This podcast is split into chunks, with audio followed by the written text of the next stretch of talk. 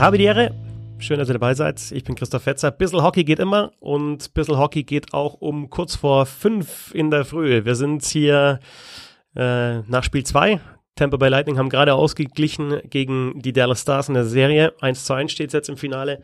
3 zu 2 Sieg für Tampa und äh, ich habe gesagt, wir.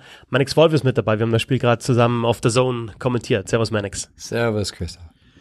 Ja, wie lautet dein Fazit nach diesem, ja, doch sehr engen Spiel hinten raus? Sah zunächst gar nicht so aus, als würde es so knapp werden. 3-0 Führung für Tampa schon. Die haben im ersten Drittel echt gut losgelegt. Zwei Überzahltore geschossen durch Point und durch äh, Palat. Zweimal super vorbereitet von Kutscherow. Shattenkirk macht dann noch das dritte. Ja, und dann kommen aber einfach die, auf einmal die Dallas Stars. Pavelski in Überzahlschuss von Klingberg abgefälscht und dann noch einmal äh, zum Anschluss auch Jammark nach Superpass von Klingberg. Also war am Ende ein extrem enges Spiel. Ja, definitiv. Ich denke, wenn man das überlegt, äh, äh, wenn ich Dallas bin, aus Dallas Sicht, würde ich sagen, halt, ich habe Tampa im Spiel gebracht mit äh, wirklich unnötige Fouls am Anfang des Spiels. Dallas hat gut angefangen, haben wir festgestellt, die ersten fünf, sechs Minuten voll da.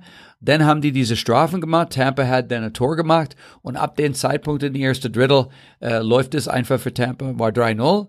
Danach Dallas langsam ins Spiel gekommen äh, hat immer besser und besser gespielt. Beide Goalies waren solid, äh, gut gespielt. Und dann haben wir zu Ende, wie erwähnt, eine ganz enge Kiste gehabt, hätte im Grunde in eine Verlängerung gehen können, aber ich denke letztendlich unterm Strich durch den guten Start von Tampa verdient gewonnen. Was sehr faszinierend ist in der Serie, also die ersten zwei Drittel in Spiel 1 haben wir eher Dallas gehört, dann hat Tampa ja voll aufgedreht, hat, hat zwar nicht mehr aufholen können, 1 zu 4 verloren als erstes Spiel, aber hat halt Schüsse abgegeben ohne Ende. Wir haben eine Statistik gesehen heute, nach dem ersten Drittel heute waren es, äh, wenn man also drittes Drittel Spiel 1 und erstes Drittel heute war 36 zu 8 Schüsse für die Tampa Bay Lightning und dann auf einmal wieder Dallas, das stärker wird. Also wir sehen schon auch, dass es zwei gute Teams sind, weil es wenn du immer den Eindruck hast, eine Mannschaft ist besser, dann kommt die andere wieder und überlegt sich was und, und setzt es auch um.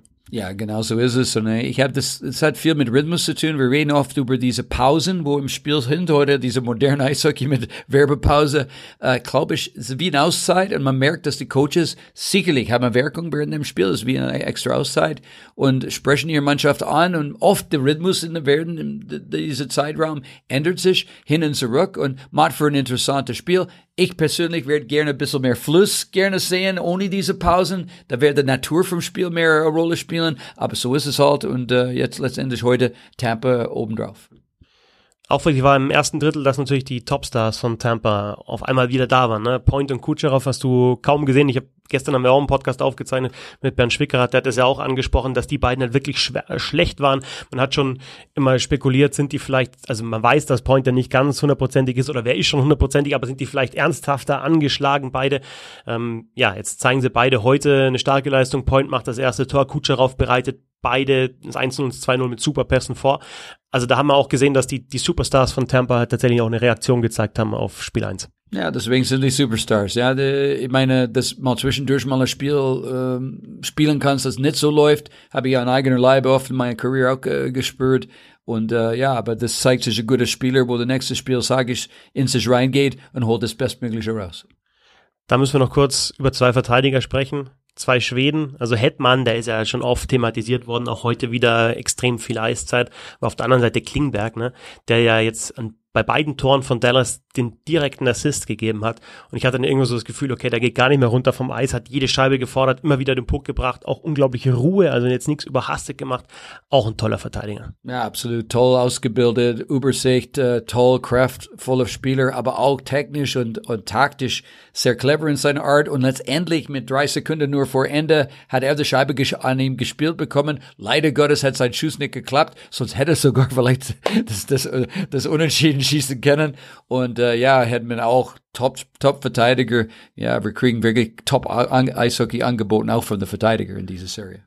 In Spiel 1, ja, mitentscheidend die Duelle an der Bande, die er Dallas für sich entschieden hat und dann eben, ja, sich einen Vorteil erspielt hat. In ja, Spiel 2 kann man tatsächlich sagen, dass diese dummen Strafen von Dallas und die Powerplays den, den Ausschlag gegeben haben in Richtung Tampa Bay.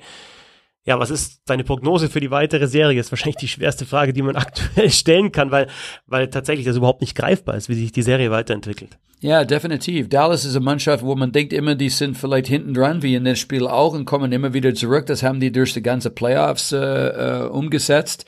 Und Tampa mit ihrem Talent ist immer brandgefährlich. Die können in jeder Sekunde explodieren. Heute war der Powerplay auf einmal wieder gut, nach einer langen Durchstrecke, wo das nicht funktioniert hat.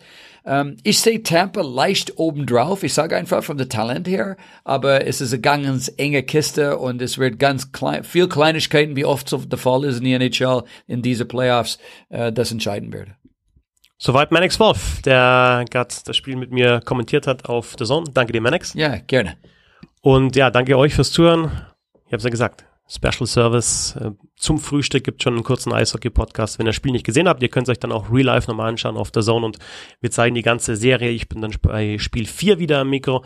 Manex, dich, äh, die Serie wird länger gehen. Ich glaube, dich äh, hören wir dann auch nochmal. Spiel 6 könnte man wieder miteinander machen, wenn es 6 gibt. Ja, wir werden sehen. Ich werde mich natürlich freuen, wenn das so ist und ja, hoffen wir alle auf, auf Top-Eishockey, aber das sehen wir, da bin ich mir ganz sicher.